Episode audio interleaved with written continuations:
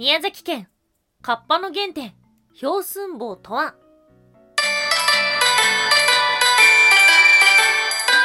タンは妖怪について知りたい。はい、空飛ぶワンタンです。ワンタンは妖怪について知りたいということで、この番組は普段キャラクター業界で働いているワンタンが、日本におけるめちゃくちゃ面白いキャラクター妖怪についてサクサクっと紹介している番組です。この番組のスポンサーはともさまさん、歴史とか世界遺産とかを語るラジオなど放送されています。詳細はツイッターにありますので、ぜひぜひ番組概要欄からチェックしてみてください。はい、ワンタンはね、さっきまでライブ会場に行ってて、耳がグワグワしてます。耳がずっとウィーンっていう風に言ってます。なので今これ収録してる間もずっと自分の声がウィーンっていう風になっています。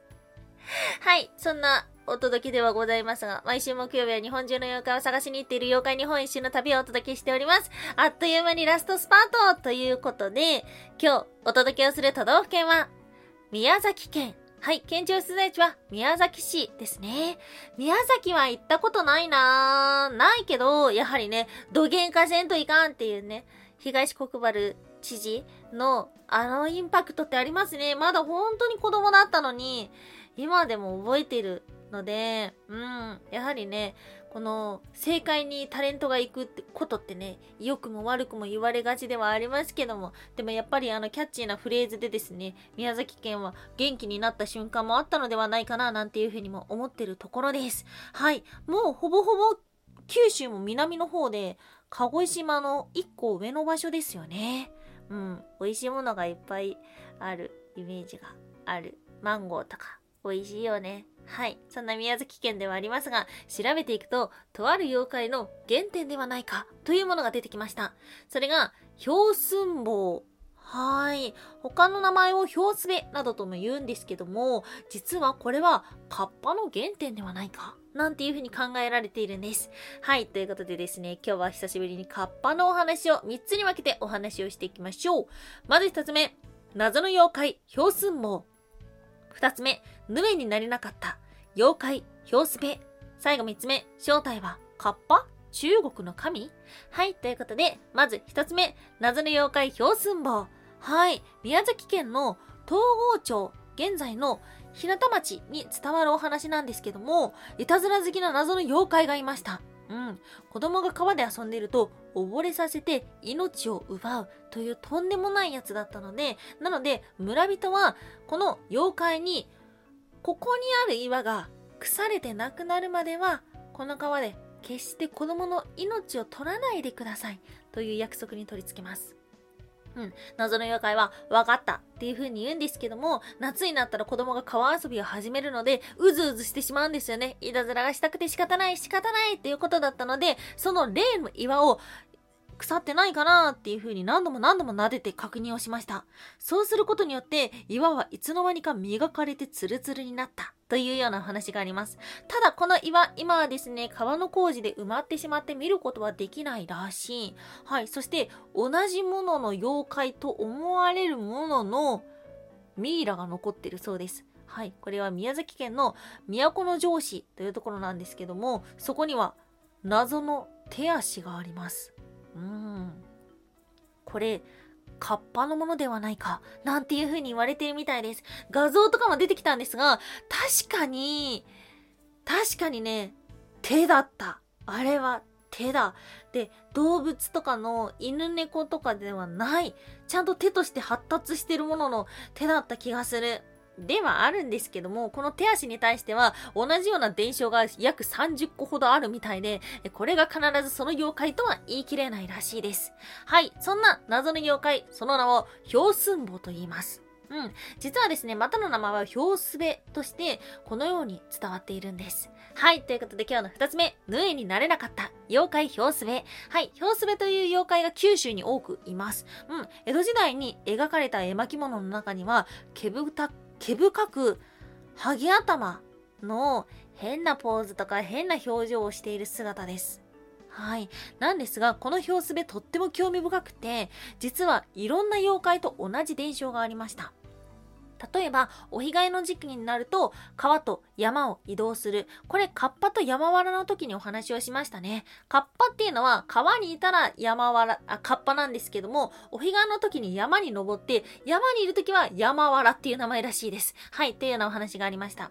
で、他には、この表すべ、鳴き声があります。それは、ひょうひょうという鳴き声。これいましたね。ぬえ。はい。ヌエというとね、まあ、妖怪の中でも有名なものではあるんですけども、まあ、その正体の一つとしては、あの、鳥ではないかというようなお話がありました。はい。ヌエ鳥、トラツグミというものなんですけども、これの鳴き声がひょうひょうっていうものだったということで、まさかヌエと同じ話が出てきた。そして好物があります。それは、ナス。はい。お野菜が好きなのは、カッパと同じですよね。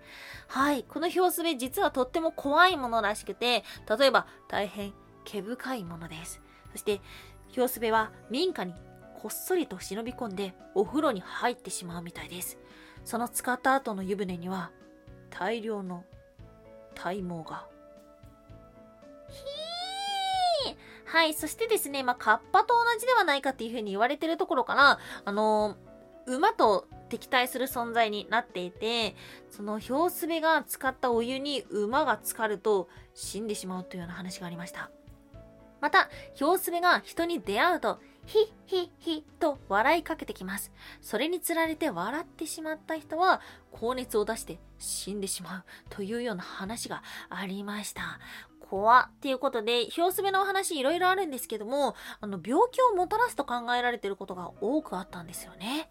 うん。そんなヒョウスベ、一体どのような妖怪なのか、そして調べていくと、とある神様にたどり着きました。はい、今日の最後3つ目。正体はカッパ？中国の神？はい、ということで、まあ今お話してきたように、川で遊んでるだったりとか、あとは馬の敵だったりとか、あとはお野菜好きとかっていうことなので、まあ、カッパじゃないかななんていうふうに言われているんですけども、これ興味深かったのが、実はカッパよりも昔からヒョウスベっていたらしいんですよ。そしてこのヒョウスベは中国、えっと、九州地方の水神信仰から生まれたのではないかということがありました。水の神様とカッパの関係っていうのはですね、ちょっと興味深いものがあって、水の神様っていうのはね、まあ、昔から全国あちこちにいたんですけども、人間はやがて自然を信仰しなくなっていったんです。昔は人間たちはね、いろんな自然に対して信仰していて、その中で水の神様がいました。でも、例えば、生きにくい場所だったりとか、あとは信仰の対象が変わってしまったりして、水の神様を拝まなくなりました。すると神様は妖怪化してしまった。そして生まれたのがカッパというようなお話があります。小豆洗いでも同じようなお話がありました。はい。なので、ヒョウスベは実は神様だったのではないかということで、さらに調べていくと、なんとその正体は中国の神様ではないかというものが出てきました。古代中国の神様、氷図神はい。というもので、これはね、あの、戦いの神様ですね。氷図神というのは古代中国で皇帝と争った牛の頭の神様と言われています。うん。氷図神、氷すべ。確かに似ている。氷図神、氷図神っていうのは、兵隊の兵っていう字に、ご主人様の主っていう字に神様で氷図神と書きます。もしかしたら、もともと神様だった、中国の神様だった氷図神様が日本にやってきて、そのまま神様として信仰されてたんですけども、江戸時代頃から水神信仰と合わさっていって妖怪化してしまって、カッパとして広まっていってしまったのかもしれません。はい。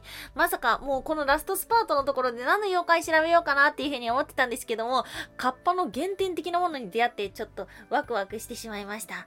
はい。ヒョウスベ様はもしかしたらあなたのそばにいるかもしれません。ワン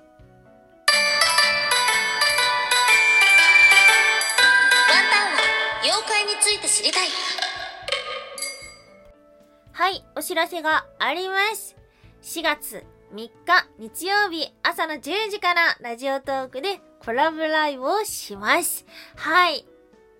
ついにやってきました。空飛ぶワンタンはですね、普段一人でも放送していたりとか、あとは演技のくせに生きてみたっていう番組をね、毎月していて、まあ、ポッドキャストとか YouTube でも活動されている大輔さんと田中里さんの番組があるんですけども、それとは別にユニットがありまして、はい、チュルリンケロリンというものがあります。はい。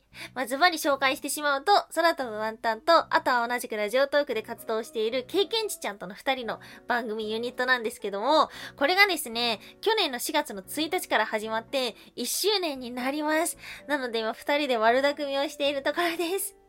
もしよろしければ収録だけ聞いてらっしゃる方もですね、ラジオトークのライブの方遊びに来ていただけたら嬉しいなと思っています。詳細は空飛ぶワンタンのツイッターでもお知らせしていきます。空飛ぶワンタンもしくは ID ワンタンぴょん、WANTANPYON で出てきますので、ぜひぜひチェックしてみてください。はい、ということで今日も最後までお聴きいただきましてありがとうございました。以上、空飛ぶワンタンでした。